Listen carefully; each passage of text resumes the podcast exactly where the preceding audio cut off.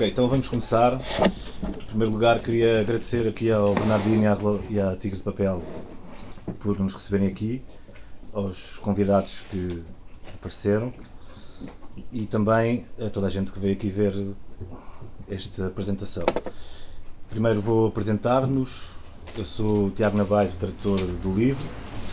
Depois temos aqui connosco o António Queiro, jornalista, que foi correspondente da Luz em Pequim durante quase 20 anos, primeiro entre 1991 e 2002 e depois uma segunda fase entre 2008 e 2016 e escreveu três livros sobre a China durante este período, pela China dentro, Novas Coisas da China e o último que saiu o ano passado, há dois anos, Peregrinação Vermelha. E uh, atualmente voltou para Portugal e escreve regularmente no Expresso sobre questões ligadas à China e à Ásia. E depois Elisabetta Cola, que é professora de literatura asiática e de tradução na Faculdade de Letras da Universidade de Lisboa e tem feito investigação nesta área da arte, cultura chinesa e asiática e tradução. Pensei organizar uh, esta apresentação primeiro pedir a Elisabetta Cola que nos fizesse uma pequena apresentação sobre quem é o Yu Hua e um pouco o papel que ele ocupa na, no contexto da literatura chinesa contemporânea e depois uh, o Tónio Queiro falar um pouco sobre a relação entre o que observou neste seu longo período na China e estas palavras que o Yu Hua fala neste livro e depois abrirmos para intervenções, perguntas e falar um pouco sobre não só sobre o livro também, poder avançar noutras direções. Ok, então passava aqui primeiro a Elizabeth ser? Sim, pode. Gostei do Elizabeth, é assim que eu gosto. Okay. uh, boa tarde. Uh, bom, em primeiro lugar, gostava muito uh, agradecer o Tiago pelo, pelo convite, pelo amável convite em participar nesta, nesta tertúlia e agradecer também à livraria Tigre de Papel para ter acolhido esta pequena Uh, pequena agremação literária uh, que serve sobretudo para apresentar a obra de Yu Hua uh, e a sua, a, a, sua primeira obra, digamos, não ficcional, ficcional que é A China em 10 palavras, que nós temos aqui concretamente nas, nas mãos. Aproveito também para saudar António Caeiro, cuja obra tenho acompanhado por algum tempo e uh, o Antônio, sem saber, uh, foi um dos meus professores. Uh, pois eu nunca tive a oportunidade de estudar português numa escola e não tendo tido esta oportunidade, obviamente aprendi a vossa língua lendo os livros, não é? como por exemplo o seu livro Pela China Dentro, hum, que me marcou, confesso. Uh, e, aliás, António, se nós tomarmos em consideração a, a, sua, a sua obra pela China dentro, uh, o leitor, na sua obra, uh, é acompanhado lentamente a observar a China através dos olhos de um europeu, não é? um pouco como fez na década de 70 Michelangelo Antonioni com a sua câmera de filmar, não é? é exatamente. É, na, na década de, de 70, quando é, é, idealizou e é, produzia aquele documentário Chungguo, que foi é, exibido pela primeira vez em 1972 é, nos Estados Unidos da América e em Pequim, se não me falha a memória, em 2002, anteontem. um, O, mas voltando à sua obra, eh, Antônio, eh, é, é, um olhar, o seu olhar é um olhar de fora para dentro, não é? No caso da China, em 10 palavras, eh, que depois terão a oportunidade de, de, de ler, é, é, um observar a China de dentro para fora. Um, por isso, Uh, se me der uma pequena licença, eu espero que o Yuhua não se zangue comigo para isso, eu atribu iria atribuir um, uh, um subtítulo uh, temporâneo, temporaneamente apenas, à obra de Yuhua, que é exatamente China, China em 10 palavras, pela China fora. Uh, e assim passou-lhe também uma pequena homenagem a António, que já é autor de vários livros, como disse o, o, o Tiago há, há pouco, sobre a China contemporânea e não só. Do meu lado, embora tenha vivido algum tempo na, na, na China, eh, nunca tive a coragem, confesso, de descrever a minha China. Eh, primeiro porque não sabia em que língua escrever o livro eh, e depois eh, porque de facto é preciso coragem para descrever a China. E quanto mais nós nos aproximamos da China ou vivemos na China, Uh, sempre menos te, uh, sentimos esta a vontade de descrever este, este país. Não sei se acontece o mesmo consigo, Tiago. Um, uma, uma China que me acompanha uh, desde a minha infância a China é um eterno retorno na minha vida. Conheci meu marido na China, está lá no meio do público. um, e é uma China que me acompanha desde a, a minha infância, quando ainda em criança eh, jogava com os filhos do embaixador um, em Bujumbura, no Burundi, um, e, e na coelheira que ele tinha mandado a construir mesmo ao lado da residência da residência uh, oficial por isso um contato mesmo muito direto desde criança com, com a China. Uh, confesso que, e vou parafrasear Confúcio, é que eu normalmente transmito, não crio nada. Uh, e quando transmito, foco-me sobretudo na China antiga, que é aquela que domina um bocadinho uh, melhor e raramente falo de China moderna, tampouco contemporânea. Uh, e estou apenas aqui uh, porque me convidaram, lá está, mas sobretudo porque sou uma, uma grande leitora de uh, Yuhua. Por isso, no caso de Yuhua, vou, vou abrir uma, uma pequena exceção no meu percurso acadêmico, que que se foca sobretudo na China eh, antiga. E o Hua capturou-me completamente, capturou a minha atenção eh, pela forma de escrever, pelos temas que ele trata. Um, eh, e é um autor que eu uh, conheci através dos livros uh, na década de, uh, de, noven de 90. Eu, naquela época, lembro-me, estava, estava doente, tinha apanhado uma gripe muito forte, uma daquelas que circulam agora. Um, Encontrava-me em Itália, tinha acabado de, de vir da, da, da China uh, e uma, a casa da minha família é uma aldeia perto da, da fronteira com a Eslovénia. Um, e minha mãe, obviamente, como todas as mães fazem, tomou conta de mim e todas as manhãs eh, entregava-me um copo de, de, sumo de laranja, um sumo de laranja sanguíneo, aqueles vermelhos.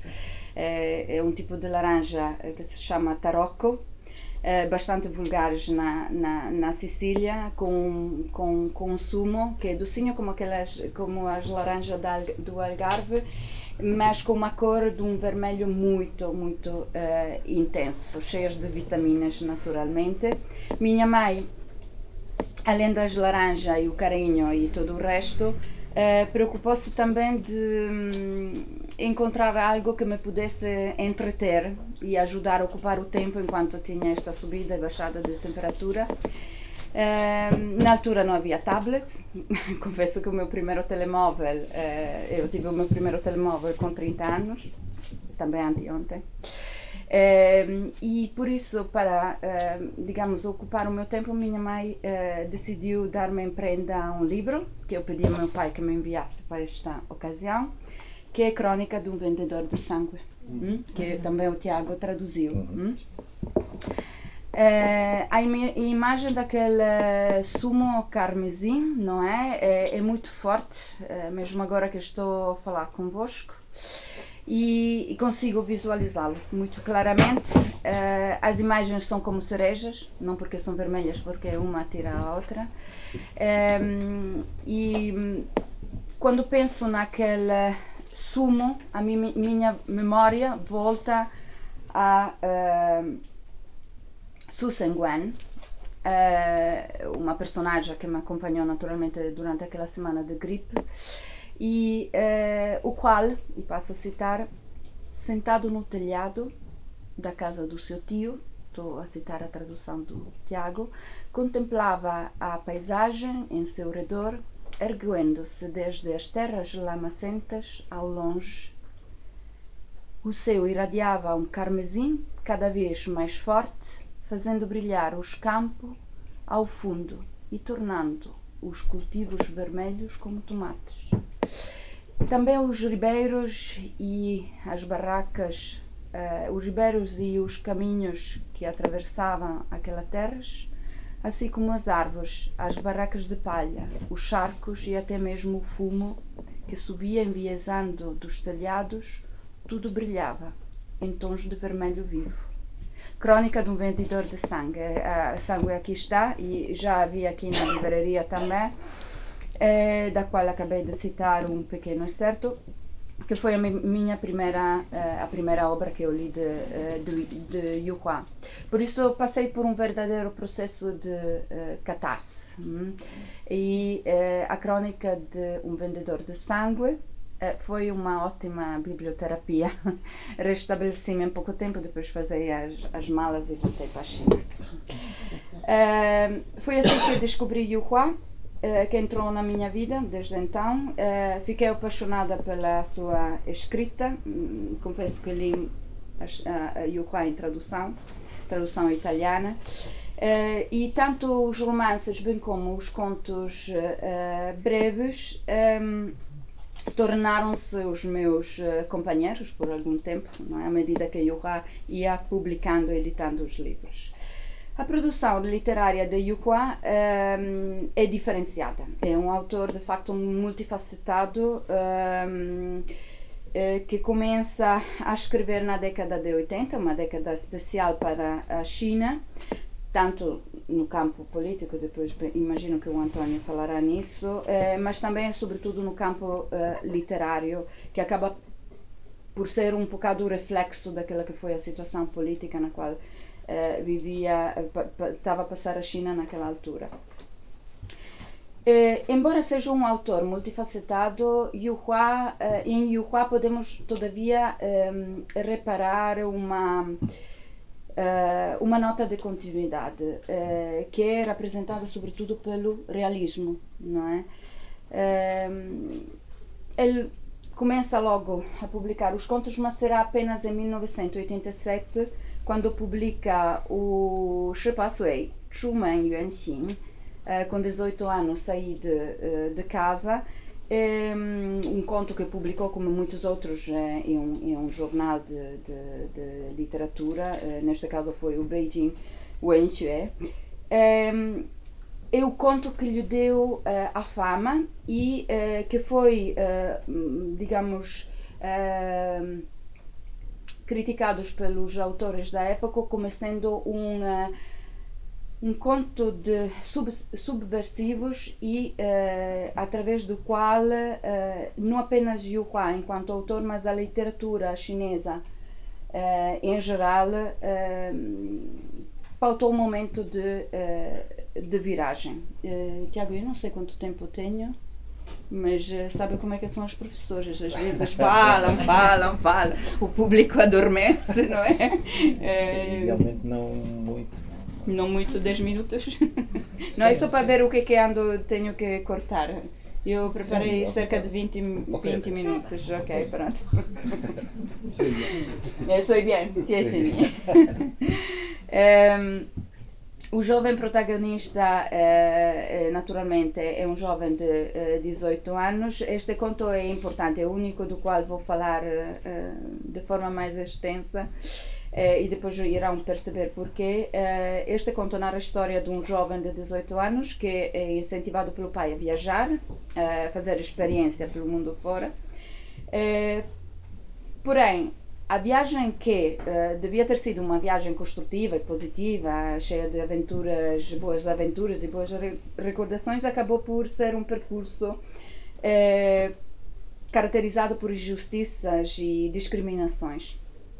O jovem protagonista experienciou, experienciou ao longo da sua viagem uma série de peripécias, entre as quais o roubo uh, da uh, mochila vermelha, isto vermelho que volta sempre à baila, porque será, uh, que o jovem tinha recebido pelo pai e de facto fica neste conto como a, o momento mais marcante nesta viagem, nesta experiência de perdas e de, de, de momentos muito, muito maus.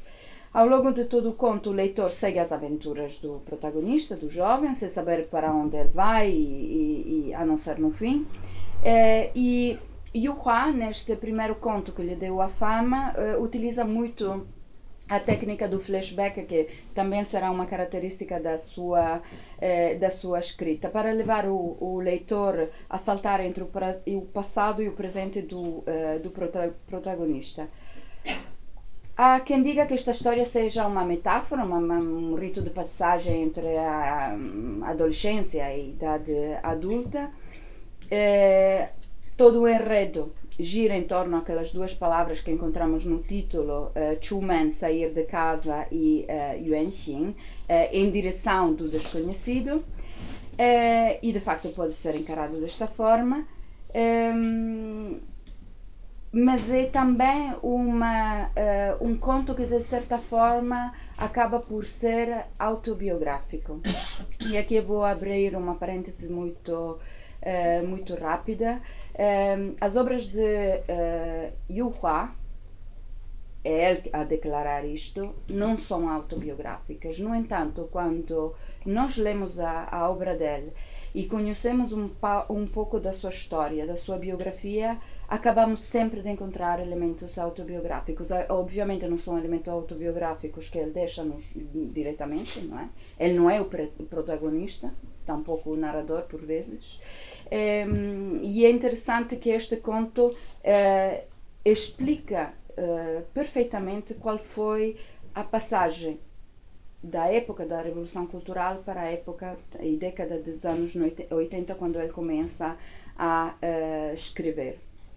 O único poder que deu o, a autora a, uh, o Yuhua ao protagonista foi que era um protagonista que era incapaz de, de comunicar o único poder que deu a este jovem de 18 anos uh, foi a faculdade de nomear objetos e nomear pessoas não é? Que encontrava ao longo do seu uh, caminho e da sua viagem. E o jovem de 18 anos, deambulando e afastando-se sempre mais do que, que ele era familiar, isto também é uma metáfora muito interessante, porque pode ser lida como afastamento de Yuhua do, daquilo que lhe era familiar no, durante a época da Revolução Cultural, o hospital, a casa, os pais, o irmão mais velho, etc. E aproximar-se para uma época que era uma época de abertura, abertura completamente diferente, que era a década dos anos 80, eh, com as reformas de Deng Xiaoping, etc. Onde, de facto, o Yuhua encontra-se em frente de um grande ponto de interrogação sabia o que é que deixou, mas não sabia o que é que encontrava. Uh, e voltando ao protagonista deste uh, conto, é interessante porque no conto repete-se ve muitas vezes aquela palavra um, Lao Xiang, La Lao Xiang uh, que significa ao mesmo tempo amigo, companheiro, mas também conterrâneo, era a palavra que este protagonista utilizava exatamente para tornar o desconhecido familiar. Hum? Uh, e este termo é paradigmático uh, também para seguir um bocado o percurso de passagem do, do jovem Yuhua autor, enquanto autor, nesta, uh, nesta fase de passagem de uma época onde não se podia escrever onde não havia liberdade de, de, expressão, onde não havia possibilidade de ler livros, por exemplo. Há, há aqui episódios da biografia eh, do, eh, do Yuhua, que é ainda jovem e ainda durante a época da Revolução Cultural, eh, conta a primeira vez que conseguiu entrar numa biblioteca e ler os primeiros livros, ainda que sujos, com falta de páginas, em capa, etc. uma experiência que naturalmente não lhe foi possível ter durante a Revolução Cultural, porque os únicos caracteres que podia ler eram os caracteres do Tassabao, não é? E por isso mostra-se aqui, neste primeiro conto, uh, a sede que ele tinha de leitura, este momento de passagem e, uh, de facto, também os primeiros, primeiros elementos de um estilo uh, um estilo simples, mas ao mesmo tempo que cativa o, o leitor, uh, que irá acompanhar praticamente toda a escrita de, uh, de Yuhua. Isto é, uma, é considerado uma, uma obra de ruptura, este pequeno conto, uma obra de ruptura, não só, mas foi uma obra que fizeram com que os críticos equiparassem Yuhua a Lucien. E quando falamos de Lu falamos o, uh, do pai da língua uh, moderna chinesa, falamos do pai da literatura moderna chinesa uh, e um dos grandes símbolos do movimento de 4 de maio, que muitas coisas têm em comum, não todas, tem também muitas diferenças, não podemos comparar o movimento de 4 de maio com aquilo que aconteceu na década de 80, mas aqui há um ponto de encontro entre estes dois movimentos, exatamente porque, sobretudo, se olhar olharmos para a literatura, a literatura chinesa, são momentos de grande fermento, de grande produção. Várias são as correntes, já estou a cortar e estou quase a chegar à conclusão, Tiago. Várias são as correntes que surgem na década de, eh, de 40 e aqui tinha posto a lista toda com uma série de, eh, de caracterizações eh, destas, destas correntes literárias que se vão desenvolvendo na década de 80. aliás, seria melhor dizer da década de 80, pós-maoísmo, até uh, os, nossos, os nossos dias, depois temos que pôr lá uma outra data no meio, 1989, os votos de Tiananmen. E uh, entre estas correntes todas, talvez aquelas que nos interessam mais serão, uh, sem dúvida nenhuma, a corrente vanguardista e a, a, a corrente Ehm, do retorno às, às raízes, não é? Eh, que são duas correntes que de facto eh, caracterizam este momento. São duas correntes eh, que se contrapõem.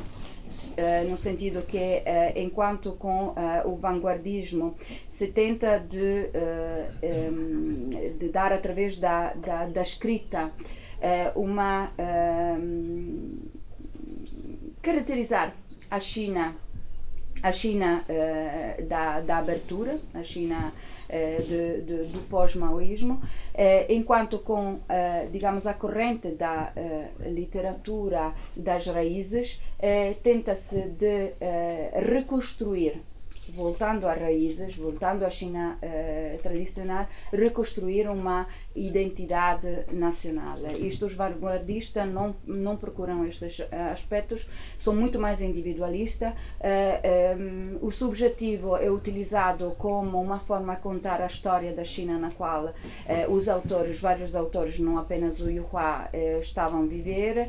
O subjetivo, embora tivesse muitos aspectos que coincidissem com a coletividade, não era utilizado de forma nem moralista, nem educativa, nem nada disso, e por isso tanto a hum, corrente à procura das raízes e a, a corrente vanguardista muitas vezes eh, entravam eh, em, em, discussões. Discussões abertas, eh, porque era uma discussão muito aberta, eh, desde que não se falasse e criticasse diretamente o partido, eh, digamos que os, os, os, anos 80 foram de facto um, um anos um, de uma certa liberdade de expressão. Hum? Uh, o que é que acontecia muitas vezes, e acontece também ainda agora, é que se criticava a obra, mas isso não significava que o autor tivesse que parar de escrever, não é?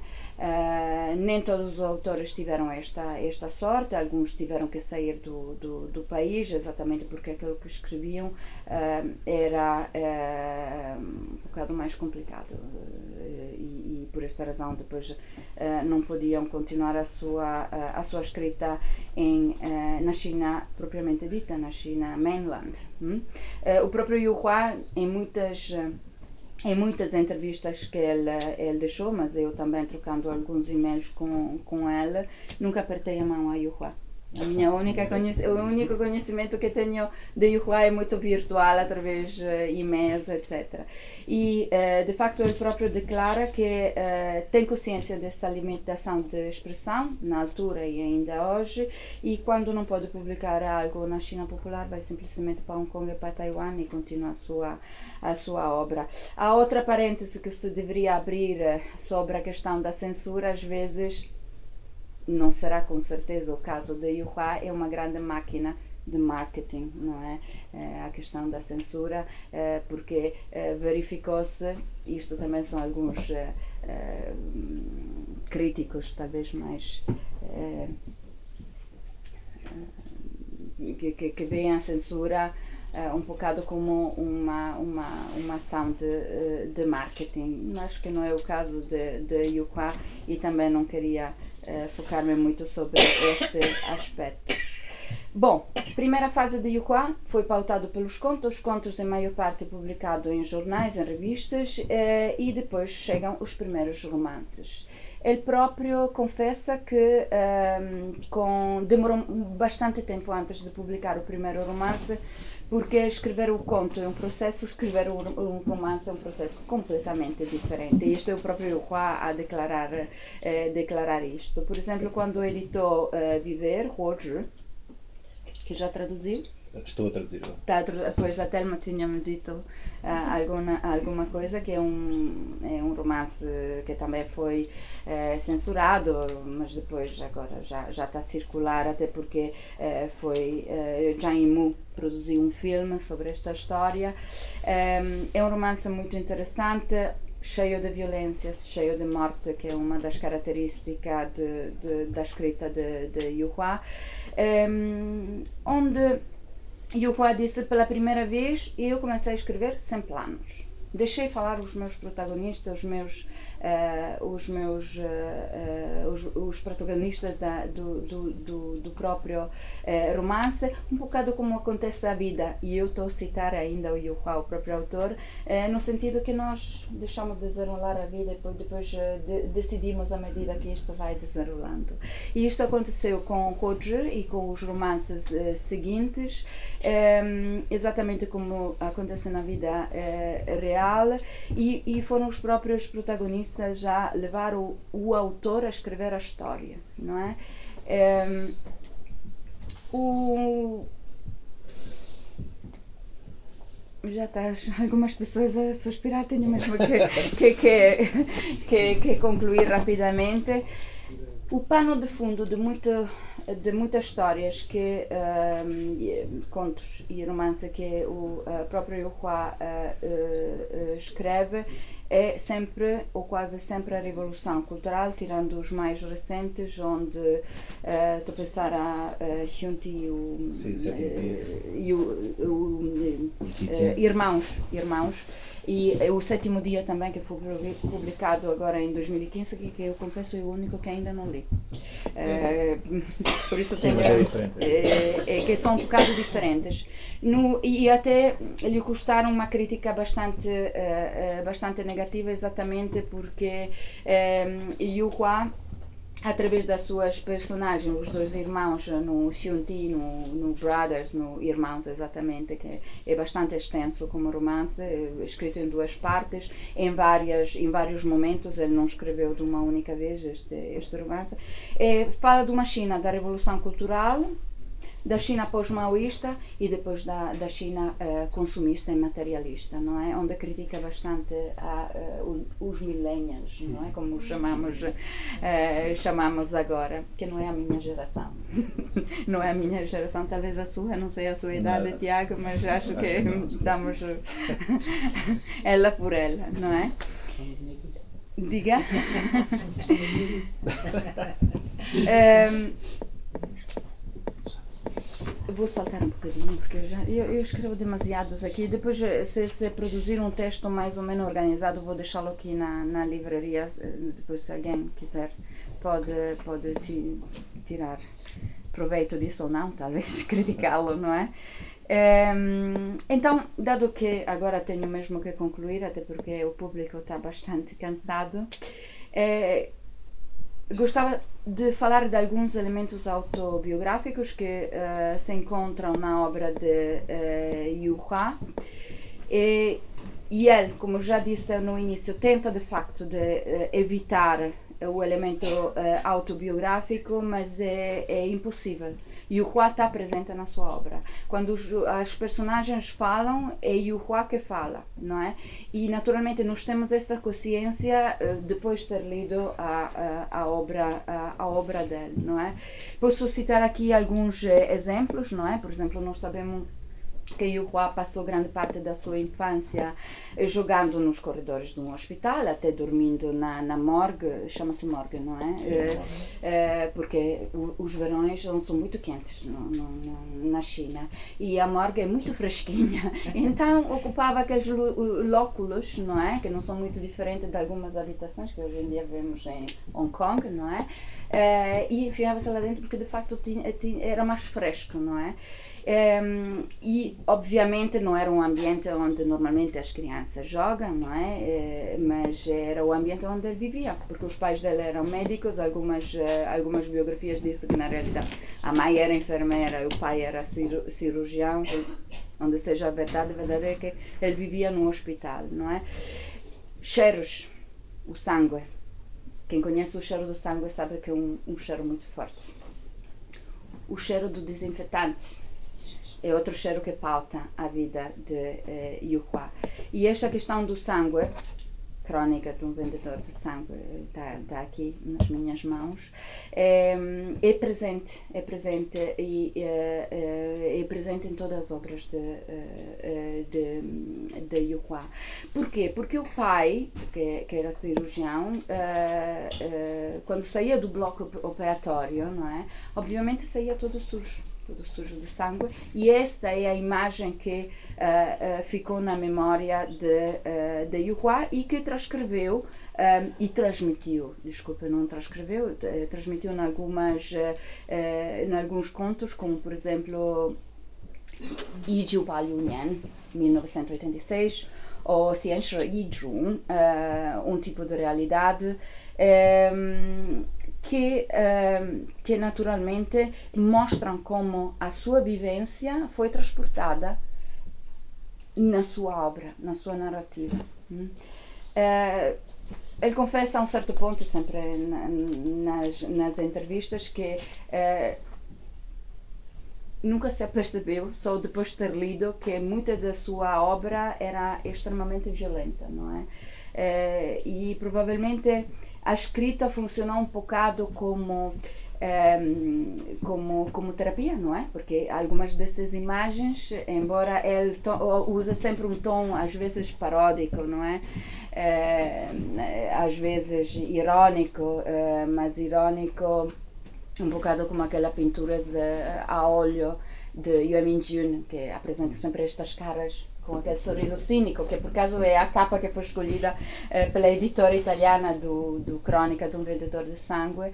É, é o sorriso uh, uh, cínico que às vezes encontramos uh, não na cara do Yuhua, que é uma pessoa fechada, tímida, mas alegre, pelo menos, pelo, pelo menos isto transparece através das trocas de, de e-mails que eu tive com ele.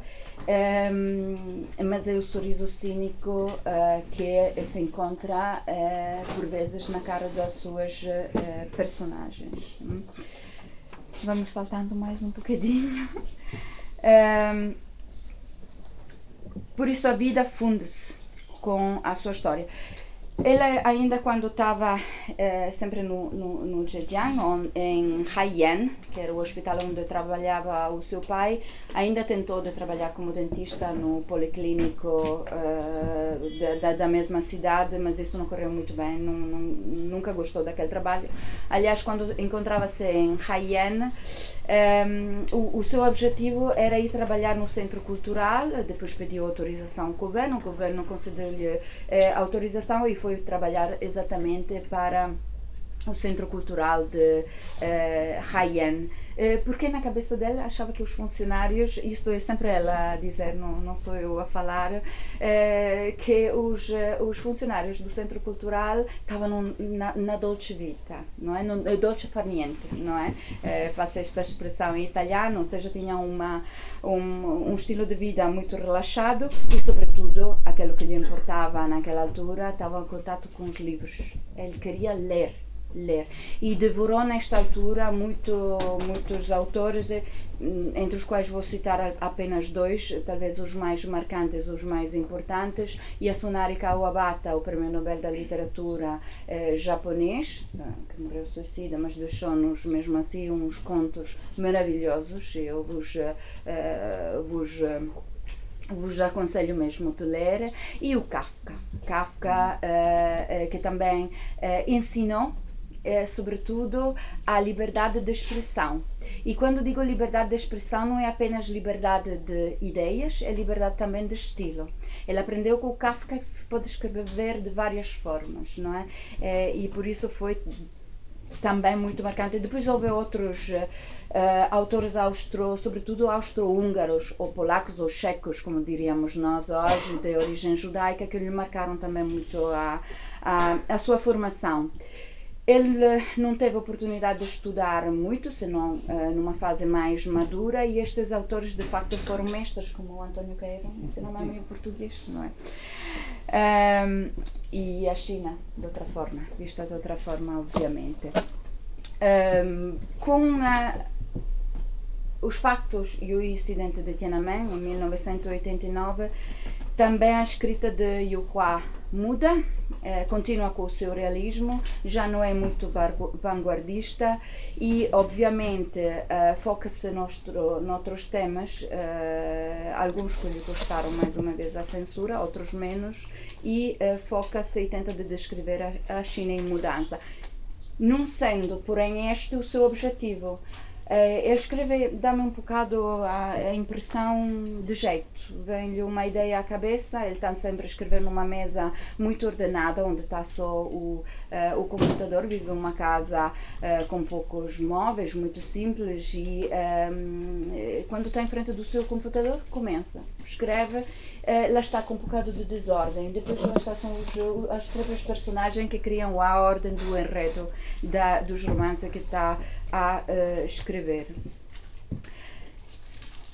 A partir do uh, movimento de Tiananmen, que todos nós sabemos o que, que foi, é uma história uh, muito, muito recente, a escrita de Yu Hua muda e surge também A China em 10 Palavras, que é a primeira obra não ficcional, ficcional dele, Uh, e é um, ehm, uma obra, mais uma vez, onde encontramos vários elementos autobiográficos, entre os quais os livros estragados, uhum. sem folhas. Né? Uh, e agora calava-me, Tiago, uh, porque esta é uma história mais conhecida e uma história que muito de vocês no público, diretamente ou indiretamente, já viveram, a China após uh, Tiananmen e talvez, não sei se o Tiago queria passar a palavra ao António, ficava Sim, consigo. E falar desta China em 10 palavras. Obrigada, Tiago. Desculpe por favor, demora. Boa noite a todos. Muito obrigado pela.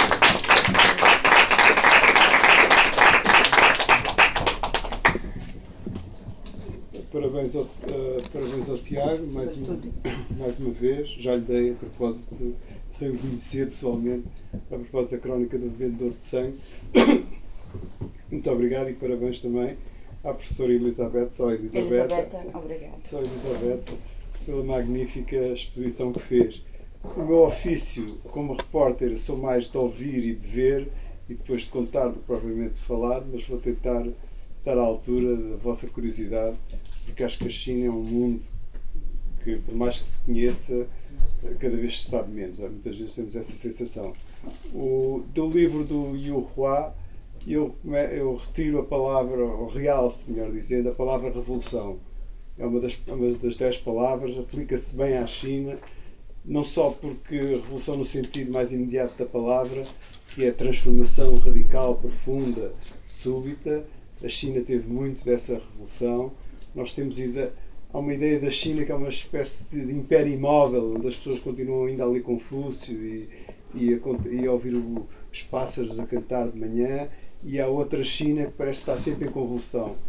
Provavelmente a China é um misto das duas coisas, mas a, a revolução é de facto uma, uma boa palavra para descrever a China. Não apenas o que tem a ver com as mudanças, mas sobretudo, eu acho, uma aceleração do tempo.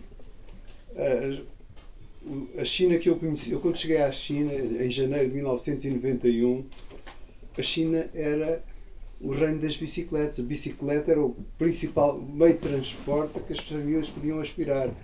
E havia, não todas as casas tinham uma, uma bicicleta, pelo menos uma. Os parques de estacionamento eram bicicletas, eram, eram quebra-cabeças encontrar a bicicleta à porta de um armazém ao, ao fim de semana, acontecia num parque. Assim. E hoje, desde a, em 2011, aliás, esse foi um momento histórico, a China tornou-se o maior mercado automóvel do mundo, ultrapassando os Estados Unidos. E em Pequim, a, a, a, venda de automóveis teve mesmo de ser condicionada. E agora há uma espécie de lotaria, há mais de um milhão de pessoas à espera de automóvel, já não cabiam mais automóveis. No, entravam por mês 2 mil automóveis nas ruas de Pequim. Imaginem o que isto é. E as, aliás, depois passaram a reduzir a circulação de acordo com o, o último número da matrícula de cada carro como não há carros, uh, aliás, isso era curioso porque nos dizem que devia parar os, os veículos terminados em 4, o trânsito não, a mudança do trânsito não se notava. Ninguém, 4 é o número do azar e toda a gente conseguia arranjar uma matrícula que não tinha o 4. Eu uma vez estava a dizer isto a um chinês e ele disse: Não, não, há muitos quatro. Então pusemos à espera e passaram. Até que passou um táxi que tinha, não deve ter podido escolher a matrícula, esse era, era o 4. As mudanças são surpreendentes de repente o, que não isto, tudo isto no, espaço de uma geração o dinheiro por exemplo era, foi outra mudança espetacular hoje a China é provavelmente o país mais avançado em termos de abolição do dinheiro no outro dia um amigo meu mandou uma imagem de um mendigo que tinha um código daqueles QR que ele estava à porta de um supermercado a pedir esmola e alguém lhe disse não tinha dinheiro, ninguém usa dinheiro, não é? Paga tudo com o telemóvel. E o mendigo mostrou o código dele, se quiserem. Em 1991, quando eu cheguei, ninguém tinha sequer livro de cheques. Já havia notas de 100 yuans, que é mais alta, que equivale ao preço atual 14 euros, mais ou menos. E, mas eu, normalmente eram os 50 ou 20. Portanto, as pessoas iam comprar coisas, exemplo, máquinas de lavar com sacos de notas. E como havia muitas notas falsas, depois eles inventaram máquinas para detectar notas falsas. As notas eram vistas uma a uma contra a luz e passava-se o dedo. A. Portanto, era, isto era assim. E hoje já ninguém usa dinheiro. Quer dizer, passaram, passaram pelos os cartões de crédito, tudo. E este, podia citar muitos exemplos, e esta velocidade das mudanças é, uma, é, é altamente vertiginoso, como se tiver, vivessem várias épocas ao mesmo tempo. E na realidade viveram. Eles, a China mudou mais nos últimos 30 anos do que a maioria dos países viveu durante 100 anos. E chegou tudo ao mesmo tempo. É, entre os jovens, por exemplo, era, muitos tinham a sensação que o Elvis Presley, a Madonna e Michael Jackson eram todos contemporâneos. Não é? A gente sabe que não é. Mas eles chegou tudo ao mesmo tempo e de catadupa. Isso foi uma mudança vertiginosa, uh, com efeitos real, uh, realmente estonteantes. E acho isso é uma da, uh, eu acho que isso está bem, está bem retratado e, e descreve bem a situação da China. E, Outra grande mudança que houve, que foi talvez a maior experiência, a maior experimentação social, esta expressão não é minha, é de uma autora chinesa, que é a política de controle da natalidade. De repente, a China, populosa, cheia de gente, famílias numerosas, ficou reduzida um casal, um filho. E com o desenvolvimento dos, e depois dos anos passou a ser quatro avós, dois pais, um filho. Era o 4-2-1, como se dizia, era por cima tática de futebol. E isso mudou também muito a vida das pessoas. Quer dizer, deixar de haver primos, passar a deixar de haver irmãos, isso causou uma, uma era uma enorme mudança. E houve, aliás, agora já autorizaram a política, dois, já autorizaram dois filhos, não teve os resultados que eram esperados, uh, porque pode-se planificar muita coisa, mas o desejo das pessoas é mais difícil de, de planear ou de, ou de comandar. E agora já há quem reclame por isso simplesmente acabar com a política de controle da naturalidade, cada um tem os filhos que quiser. E isso foi, foram profundas mudanças. O, só para ser, e tudo no espaço, é, chama a atenção para isso, para a velocidade, tudo isso num espaço muito curto de tempo, coisas que nós ouvimos contar dos nossos pais e avós que se passaram, ali foi tudo concentrado numa geração. Os animais domésticos, para contar outra coisa, em 91 não havia nenhum animal, ninguém tinha animais domésticos, a não ser os pássaros, havia uns mercados e uns grilos, faziam umas lutas de grilo e, e, e o cantar dos grilos também era engraçado e havia uns estojos muito bonitos onde as pessoas guardavam os, os grilos e umas agulhas que se tocava lá em certas partes dos grilos, eles cantavam de uma certa maneira. Eu gostava disso tudo, por acaso. E, mas não havia, os, o animal doméstico não havia. Os ocidentais diziam por piada, animais domésticos são nos restaurantes. E estou a falar de cães, gatos, etc. E depois autorizaram com a política, as famílias começaram a ficar mais pequenas, o governo autorizou a existência de cães dentro da cidade. Um cão era um casal num cão. Muitos tinham mais do que um. E, pagava, e era caro, não era provavelmente barato ter uma licença.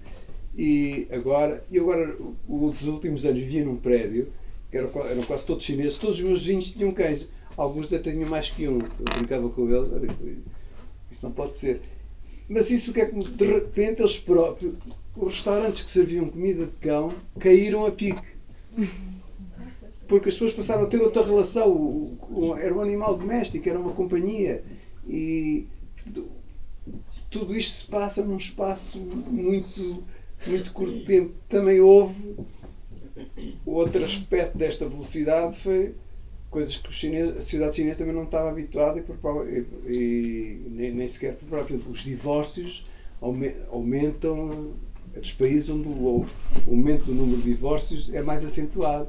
Tem, há muitas explicações há muitas explicações para isso. O facto de serem filhos únicos, extremamente mimados, têm mais dificuldade em compatibilizar e harmonizar a relação com as outras pessoas. A maioria dos casos até é por motivos considerados fúteis. Houve um caso muito falado que era um que era um jovem, tinham ido, as formalidades também são muito simples, pessoa diz que quer se divorciar, está divorciado, praticamente caricaturando, é, é quase isso.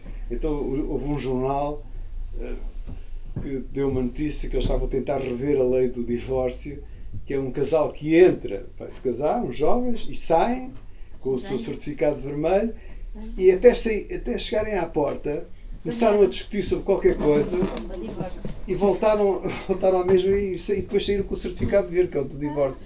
E, Portanto, isso era citado como exemplo de imaturidade e de responsabilidade e de falta de seriedade de encarar esse tipo.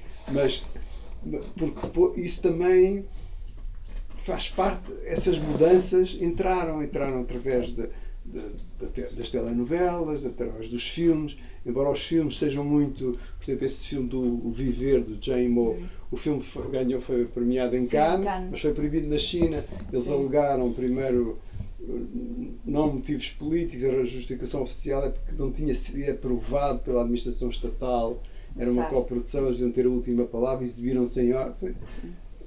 Mas esse filme estava proibido, eu comprava na loja, lá na minha rua, da loja de DVDs piratas, estava proibido do cinema, mas ali na, na rua a gente podia, uh, podia comprar. Portanto, há um, de repente há uma catadupa também de comportamentos, de valores, de, de outras tradições, de outros valores, que entraram pela casa e pela alma uh, das novas gerações e o país ficou. A mudança foi estonteante. No outro, no outro dia estava a ler uma coisa sobre a religião na China, que é um, cada vez, por exemplo, os templos é os templos.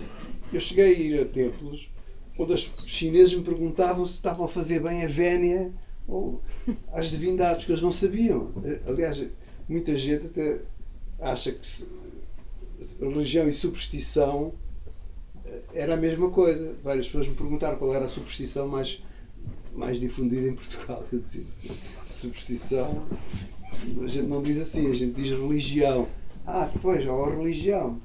E, não havia e, e, hoje as pessoas vão aos templos e procuram rezar, e há uma procura uh, de uma certa. Um, é que dizer? Pois, chama-se espiritualidade. Tem a sensação de que a religião é também uma componente da vida pessoal e um ingrediente do desenvolvimento. Eu, Eu lembro uma vez que fui entrevistar, ia entrevistar um crítico de jazz chinês. Enquanto estava à espera dele, fico, eu estava ocupado, estava a falar com a mulher e a mulher diz-me um grande alvoroço: Sabe, eu sou cristã. E eu que não sou, fiquei assim um bocado. Se eu vou dizer à senhora que eu, eu não. Mas acabei por dizer: disse, eu, eu não. E ela apanhou uma decepção tal: Não é cristã. Não, não, não é, mas já fui quando era miúdo e a minha mãe é. Lá, lá pus as coisas num, num plano mais, mais civilizado, digamos assim. E essa é esta mudança toda. E a propósito da, da religião, era, era um crente que dizia: antigamente éramos infelizes porque éramos pobres. Agora que já somos mais ricos, continuamos infelizes. O que é que se passa? Portanto, há esta a este grande questionamento, esta grande interrogação de um país que se move e mesmo a outro nível. Eu estou a contar coisas que podem parecer anedotas, mas acho que o país é feito, a vida das pessoas é feita dessas coisas. Mas mesmo no plano político, eu acho que a China se tornou uma grande potência cedo demais. Eles não estavam preparados para ser de repente a maior potência do mundo. Para eles também é uma grande surpresa. Quer dizer, em 2000, quando 2008 vem crise, aquela grande crise económica, ainda por cima na América, um país venerado, para onde as famílias chinesas mandam os seus filhos estudar, a começar pelo próprio presidente Xi Jinping, a filha estudou em Harvard, e não é, não é um caso isolado, há milhares e milhares, é o maior contingente de estudantes estrangeiros nas universidades eh, americanas, é constituído por chineses, de repente caiu há esta crise e a China continuou a desenvolver-se. E hoje é, tem um músculo financeiro que, bem, nós aqui em Portugal conhecemos bem, não é? De repente são uma grande potência, quase como se, inesperadamente, como se não estivessem à espera, tudo isso é, é, uma, é uma enorme vertigem e, e escritores como Yu Hua uh, são, se exprime bem esse, se exprime bem esse tempo, acho eu, e daí que eu ter realçado a palavra revolução. Ah, de repente, não, acho que não, não, não ocorre dizer mais nada, mas estou disponível para perguntarem o que quiserem, sobre o que quiserem. Ok, so, então.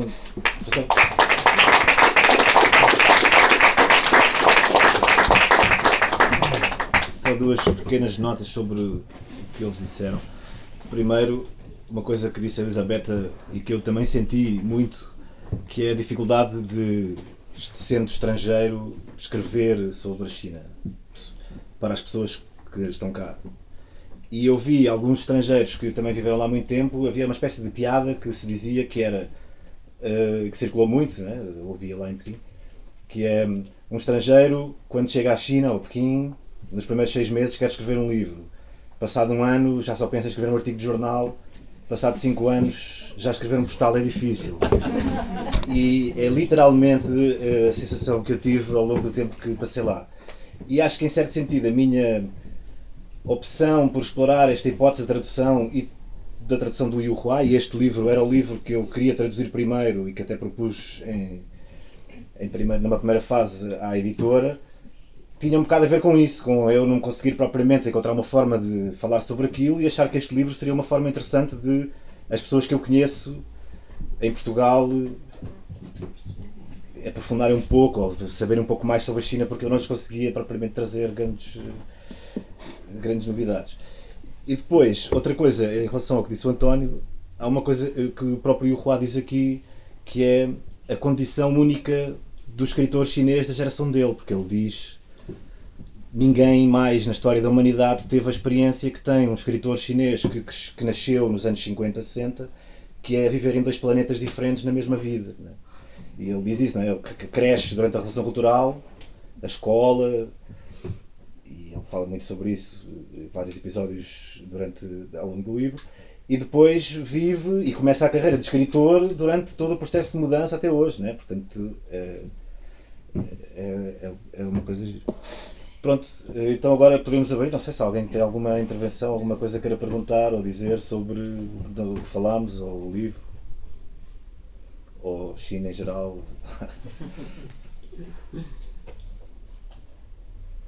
enquanto vou aquecer as perguntas, eu só queria acrescentar uma coisa sobre o livro. Eh, eu li muitos autores, não apenas o Yu Hua, da, da China do passado, não é mais antigo e mais eh, mais recente. Eh, e o que é que me capturou deste livro, sobretudo tendo vivenciado como o Tiago, como o António Caero, a Terma, eh, o meu marido também, a China, é, é que pela primeira vez eu consegui ver o que é que eu pensava da China resumido em 10 palavras. É um exercício extraordinário. E cada vez que eu continuava a ler este livro, é? passava da primeira à segunda, eu li mesmo em ordem. Não sei se vocês leram também, bom, no seu caso traduziu mesmo, mas eu li na ordem, começando pelo povo até chegar ao fim. É, cada vez que acabava um conto, um tema, e abria-se outro capítulo, é, depois ele tem razão, está a descrever a China exatamente como ela é.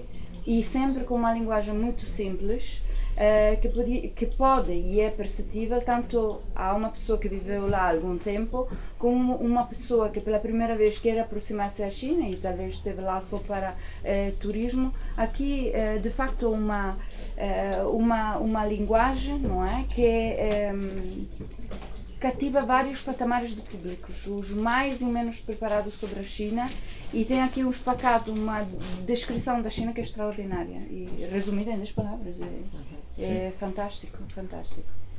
É, até que eu aconselho sempre este livro aos meus alunos que começam a aproximar-se à China agora, porque é extraordinário. Posso? Posso.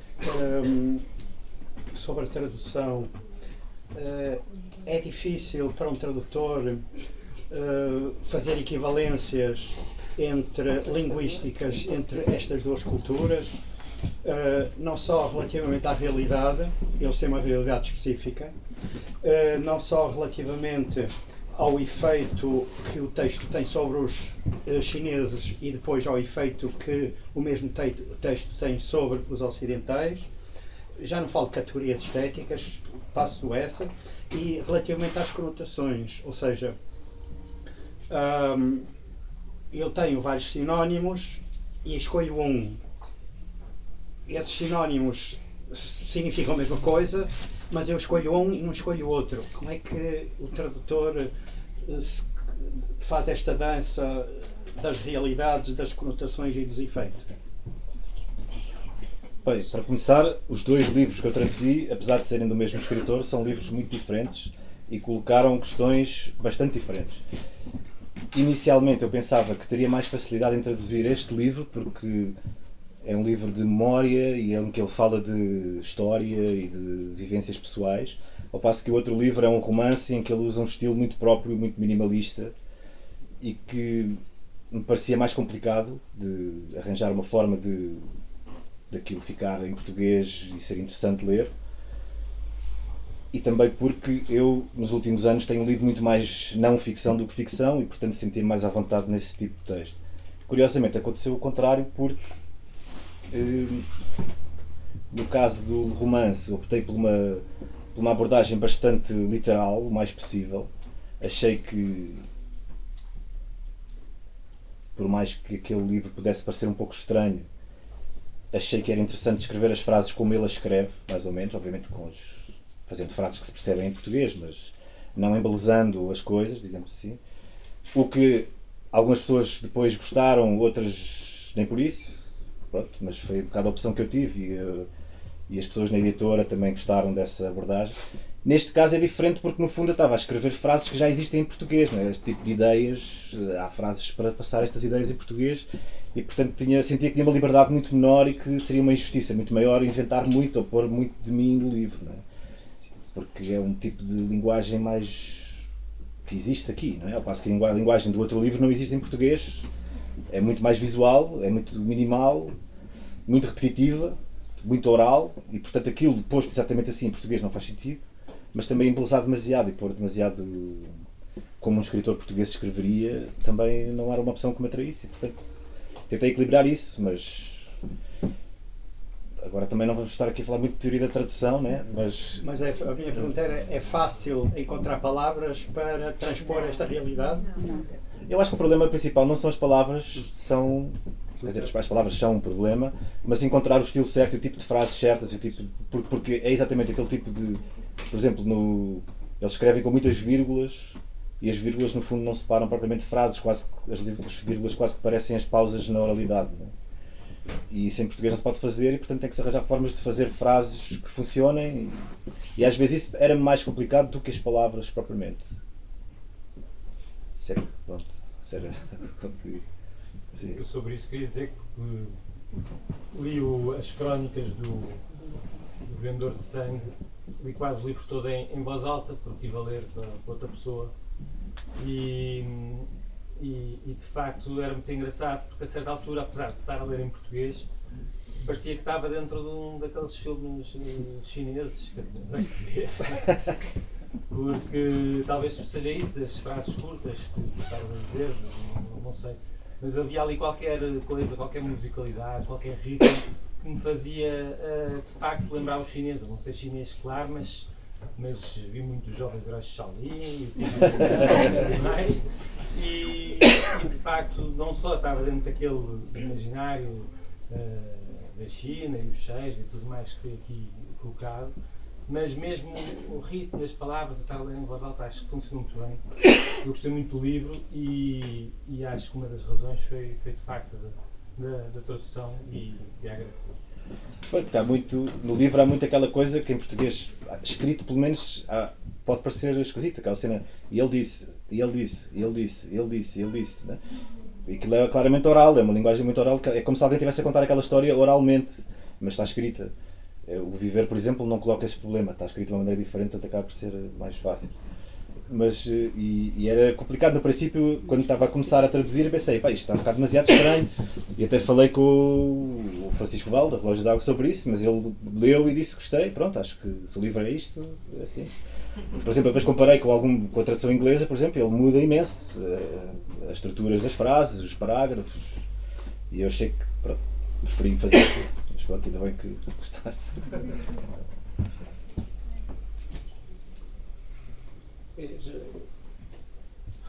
Eu também li o vendedor. Bem, eu faço aqui uma declaração de interesse, que eu sou amigo do Tiago, portanto, portanto tudo, o que eu disser de bem é verdade, porque já fiz a declaração. Eh, mas eh, aquilo que me surpreendeu no livro, portanto, eu acho que há aqui um- uma, uma apropriação, é uma, é uma questão que, que existe quando nós lemos um livro eh, da China agora, não é? É, também estávamos viciados também no passado, é?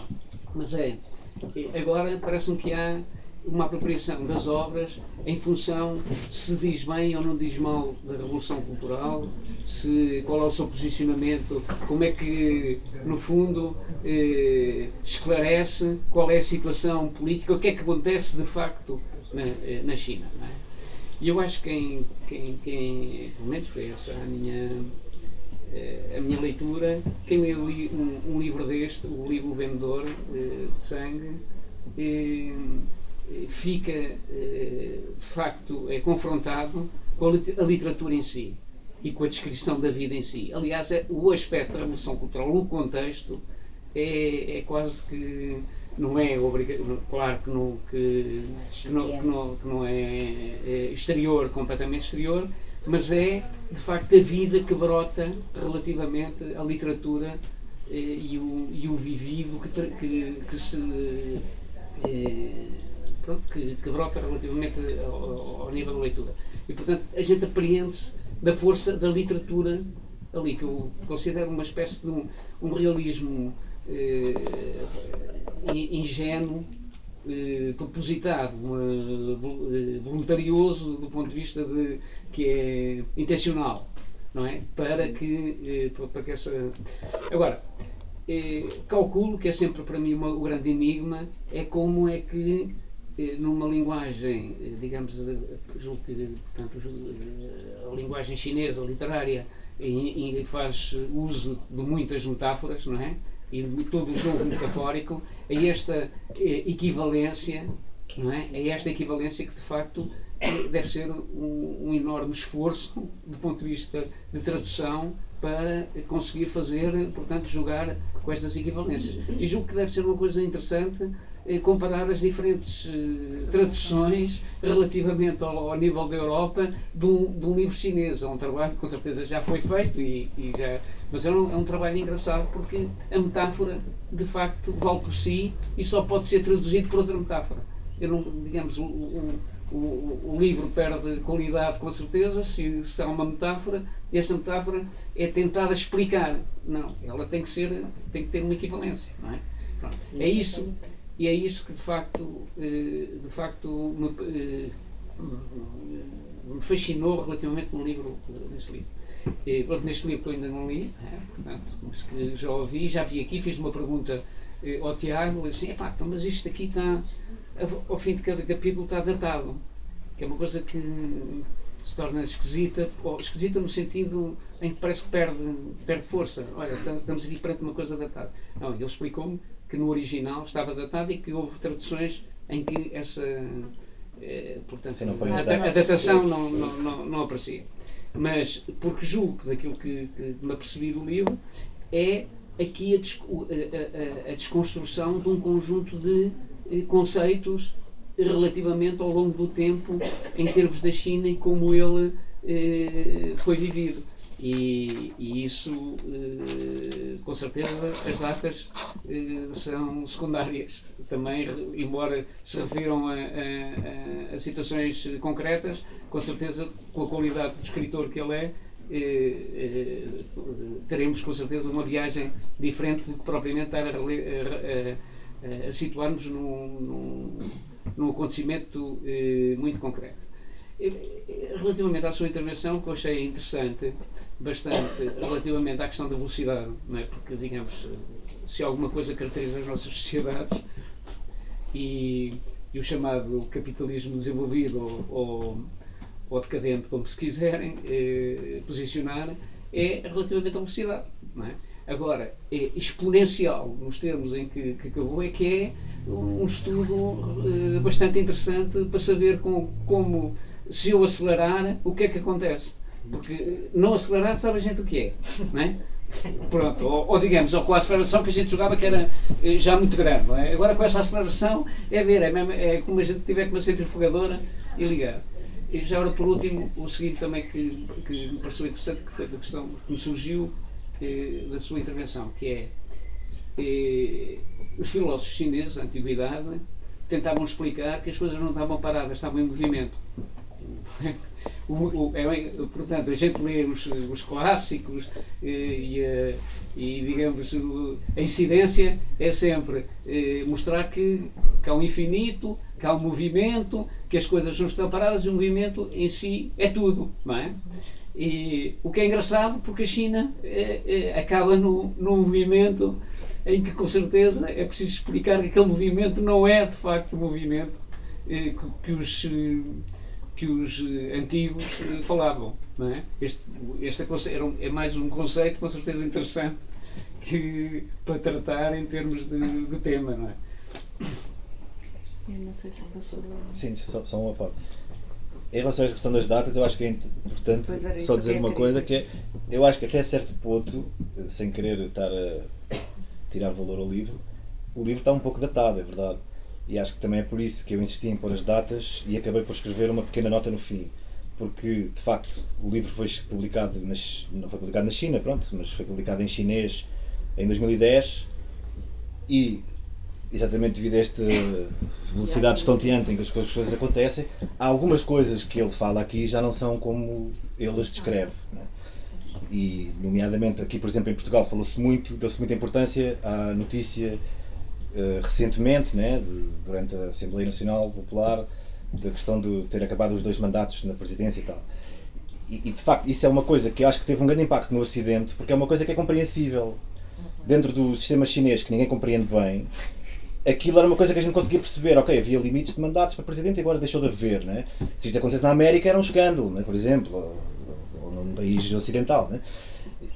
Mas houve outras mudanças que são muito mais radicais do que essa, o que é, são mais difíceis de compreender. Por exemplo, a questão de inscrever o pensamento de Xi Jinping para o socialismo com características chinesas para a nova era da Constituição é um passo muito mais importante até e mais significativo e por isso o, o, o capítulo que ele aqui, o segundo capítulo que se chama Líder, acho que é o segundo, em que ele fala sobre o mal e fala sobre uma palavra que era a palavra com que se chamava mal na altura, que nós aqui chamávamos sempre o grande líder, né? trazia-se pelo grande líder, o grande timoneiro, o grande educador.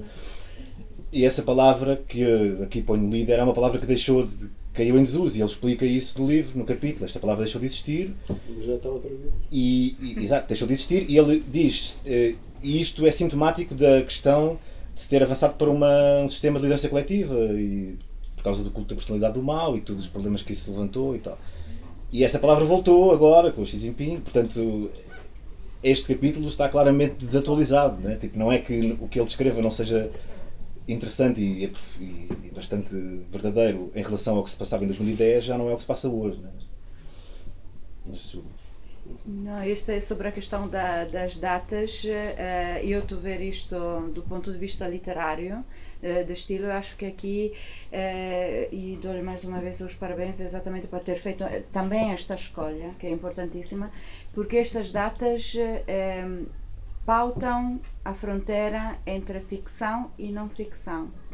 É um device, e agora estava-me a faltar a palavra em português, é um, um instrumento, é um instrumento que mesmo na antiguidade, nos contos da antiguidade na China, o facto de pôr a data era utilizado também ao contrário, ou seja, eu estou a escrever de ficção, mas se ponho lá a data, este documento torna-se real, não é? E a data aqui não é, é importantíssima para mim. E, e fiquei muito contente de tê-la tê vista nesta tradução, por isso, Tiago, mais um chapéu, não é? Para si. Além do facto que eu acho que aqui a termos, e estava a conversar. Um, há pouco tempo com, com, com a Telma, eh, aqui termos que de facto eu não sei como é que conseguiu traduzir. São termos dificílimos. Uh, os títulos de, dos 10 das 10 as 10 palavras são muito difíceis de traduzir. Uh, mas não. sim, Tiago, mas ouve lá, se calhar não, não é a tradução em si que é difícil, mas é a escolha. Sim, sim. A escolha é que não é imediata, não é direta, em alguns casos sim, noutros menos. Já, uh, e... já, agora aproveito para agradecer a alguns dos meus amigos que estão aqui porque falei muito com eles sobre essas opções, eles não sabem chinês, mas sobre o que é que poderia funcionar em português e também me ajudaram, não foi só um trabalho meu, digamos assim, tive vários consultores para... Pelo que vence. Se me permite, eu acho que bem, eu gostei imenso da tradução do, do a crónica de um vendedor de sangue Aliás, até escrevi uma nota para o Express e ah. fez-me lembrar, até comparei ao Springsteen o, e o Juan, não sei se eles reconhecerão qualquer deles, mas não interessa. Está escrito, é a minha opinião, não comprometo mais ninguém. Mas o trabalho de tradução do português para chinês é absolutamente é colossal. Eu só posso contar duas histórias que eu conhecia vários uh, chineses que traduziam para português. Um deles que eu dava muito, que é o Fão Weixin, traduziu o Saramago, começou por traduzir o, o Jorge Amado, o Eric Veríssimo, Exato. traduziu essa de Queiroz também um dia.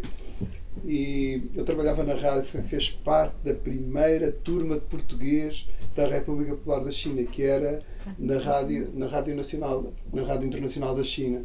Desde alguns professores passaram por lá, eram começaram os primeiros professores eram os espanhóis, depois eram os brasileiros, depois havia também os angolanos exilados e, mas eu, então foi uma vez de telefone à noite, é, por causa das dúvidas, como o Tiago, e dizia assim: oh, António, tenho aqui um problema, pá, estou aqui há, há dias que eu estou à volta disto, que estava a traduzir um conto Manel da Fonseca.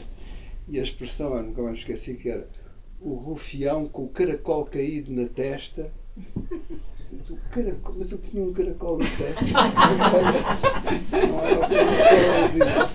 era, era o, o cabelo faz um efeito, nós chamamos caracol e então o efeito do cabelo testa. Bem, lá, lá acabou. E, e era realmente era uma. É difícil. E a outra grande dificuldade do outro tradutor estava a traduzir um livro do Mário Soares, Portugal Amordaçado. E há uma cena que o Mário Soares fala a seguir à guerra, houve várias manifestações no Recio, a favor da paz e a saudar, dar vivas à vitória dos aliados, onde se juntaram velhos republicanos, democratas, socialistas, comunistas ou simplesmente pessoas do reviralho. Dizia o Mário Soares. Nem eu consigo. O que é que quer dizer reviralho? Eu disse, "Ah. Isto já não é bem também da minha geração, mas reviralho, que não havia sequer, mesmo, aliás, hoje já caiu um bocado em desuso essa palavra, não é? Entre nós, reviralho e eu disse, ah, tentei explicar o que é, que é aquelas pessoas que queriam, queriam mudar as coisas, fosse- queriam, porque havia, nós tínhamos uma coisa que era a situação, havia as pessoas que eram da situação e os outros da oposição. Se, não, se, se me permite, se me permite, que eu sou coimbrão, e a palavra reviralho que lá era fortíssima, eu era miúdo, e sempre ouvi uma história que me contaram do tempo, eh, portanto, no tempo da ditadura e do, fascismo, em que eh, na, na Rua Ferreira Borges ia um tipo do reviralho, pronto, ia um tipo do reviralho, e há ou uma, uma, uma botija de gás ou qualquer coisa que arrebentou. Pum! Ele atravessa, vê um tipo da PIDE do outro lado da rua, atravessou a, a, a rua e pumba! E desatou nele. É? E depois a justificação que ele dá é que ouvia um estrondo e julgava que tinha dado ao é- pronto, é- é- era, era, era aquele imaginário que de um dia para o outro, de um momento para o outro, podia dar. Mudava tudo. encontrar a correspondência noutra língua. E é acabou. fácil. Bem, não, não nem sei. chinês. E ele, depois eu perguntei-lhe, lá lhe expliquei qual era a história do reviralho, o que é que se queria dizer, então, mas tinha que saber uma palavra que era difícil arranjar. E ele disse, ah, depois eu perguntei, então como é que resolveu o problema? Disse, é que as pessoas queriam a mudança e a reforma. Não estou a ver no Recio as pessoas a gritar tive ao revirar, a dizer tive a reforma e a mudança, mas também não está mal. É, Diz que bastante tradição é, é, muito, é ciclópica, que o trabalho que, que o Tiago fez é? e aquele. E, Duas línguas, dois mundos. não é? E o Tiago no meio. Isto tudo aqui são duas culturas. O Tiago no meio. Pois porque a língua chinesa também é muito mais sintética, não é? Muito, mais, é. mais concisa. Acontecia muitas vezes quando iam governantes portugueses, presidentes e primeiros ministros a Pequim, afastavam lá. Havia uma declaração formal à imprensa, por exemplo, e falava, falava português durante 10 minutos e o tradutor chinês para traduzir aquilo em 3 minutos. Esqueceu-se de qualquer coisa, não? Era tudo muito É mais. Era, pois, era mais sintético.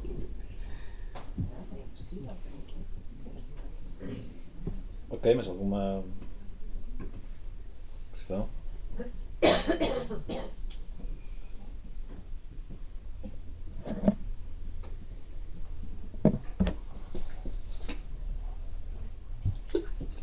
Se calhar as questões surgem depois da leitura. Pois, Eu se tenho a calhar. certeza disso. Ah, só, talvez uma coisa que eu tomei aqui nota, mas depois não, não disse. Esta, esta velocidade a que eu me referi tem a ver também que eu tinha a sensação, e, e acho que os chineses também sentiam isso, era um pouco a, a recuperar o tempo perdido. Porque se agora a história se acelerou nestes últimos 30 anos, antes tinha sido exatamente o contrário. A China vivia num mundo, num mundo, num mundo quer dizer, num mundo à parte, completamente fechado, eh, eh, onde não havia. A primeira vez que viram o futebol, por exemplo, que agora é uma, é uma loucura que se passa na China, com, em termos financeiros e tudo, e o futebol. A China, só, o futebol era até Milão, eu acompanhei a profissionalização do futebol. O, futebol. o primeiro campeonato profissional foi em 92 e não, não, não havia campeonatos. E, e era, um- era, uma, era uma modalidade amadora que era tutelada pela Administração Estatal de Educação Física e Desportos. E depois criaram clubes de acordo com o modelo, um pouco o modelo como havia no Japão, havia muitos, ou era uma, era uma espécie de parcerias entre uma empresa e, e o Estado, a administração pública. No caso de quem era o Beijing Goan, que era entre uma empresa Goan, que era uma grande empresa de um grande consórcio, equipamento verde, e a administração municipal do- dos desportos. E por acaso eu vivia mesmo em frente ao estádio do- dos trabalhadores, onde eles jogavam, e ia ver também os jogos, estava a acompanhar, até porque me interessava e gostava. E, e lembro que eles, nos primeiros jogos, ele, bem, apareceram logo as coisas das claques, os cascóis, as raparigas pintavam as unhas de verde, com as cores do clube, as caras, e depois gritavam muito e perguntavam, é assim? É assim. Que era o que eles viam na televisão, tudo é assim que se faz. Pode ser, e eu não fazia, por exemplo, mas sim, também não está mal, vamos. E a, bu- a buzinar, e era, uma- havia-se. Estava-se a aprender a, a- a torcer por uma coisa, isso, isso era bonito, porque era. Estávamos a aprender a torcer por uma coisa que não era da política, não era do governo, éramos nós que fazíamos o nosso, o nosso clube.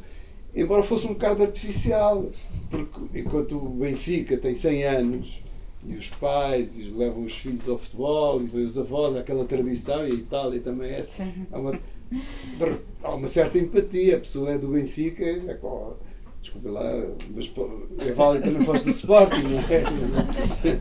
Dos outros clubes. Ali era difícil criar essa empatia, não é? Como é que eu podia ser do Beijing Goan, que era o clube que tinha sido formado a semana passada por um decreto.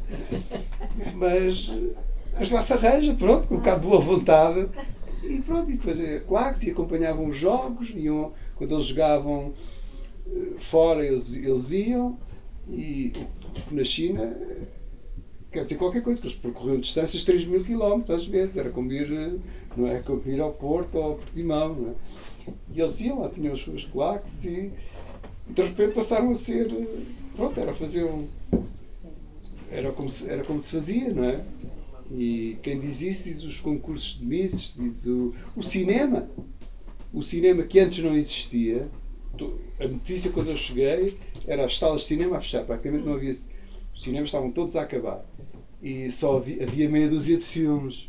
E, de repente eles acharam que bem, isto tem que acabar.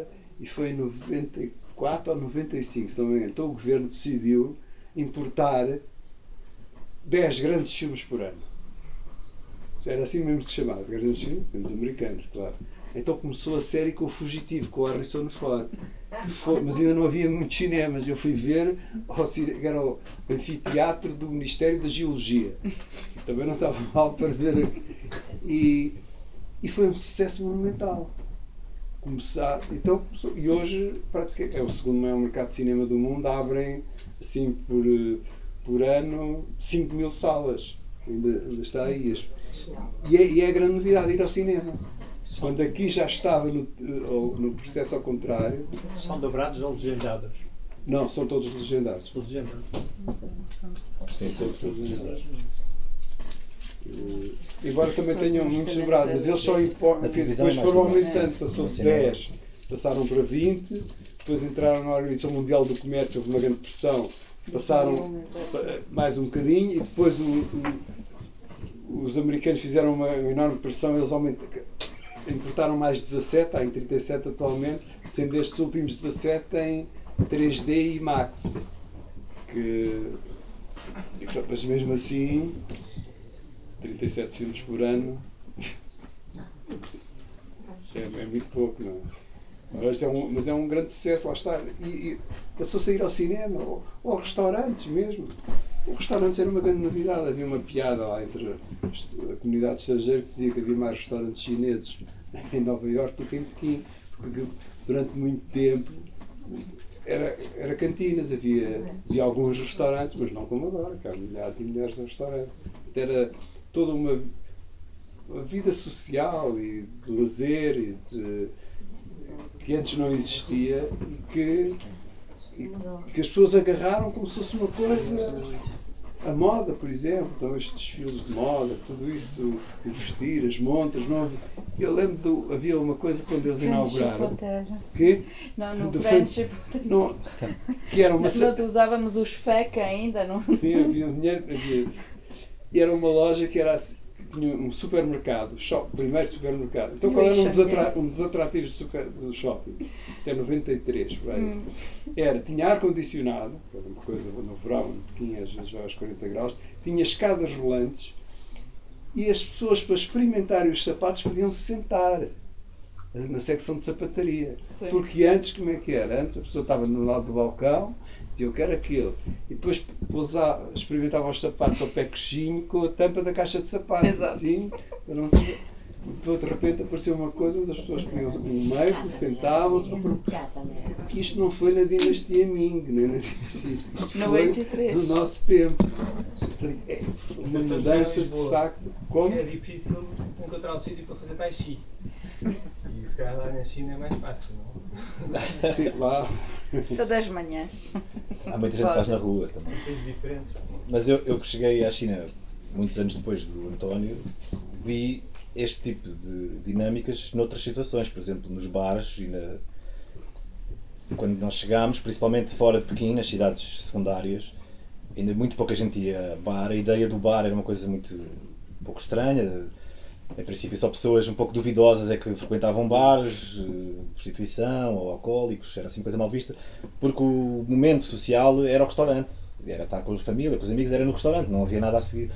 E, assistimos ao aparecimento de bares, de sítios de música ao vivo, do aparecimento da disseminação da música underground, de, de heavy metal, hip hop e não sei o quê.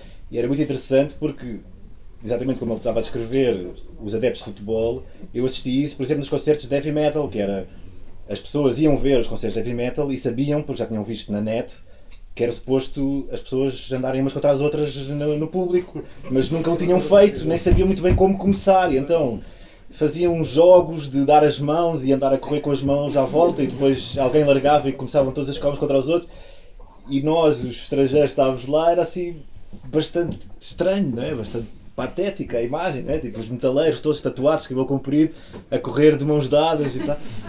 Mas era porque havia essa ânsia de querer fazer uma coisa que eles sabiam que existia lá fora e que eles queriam também fazer e para divertir-se dessa forma.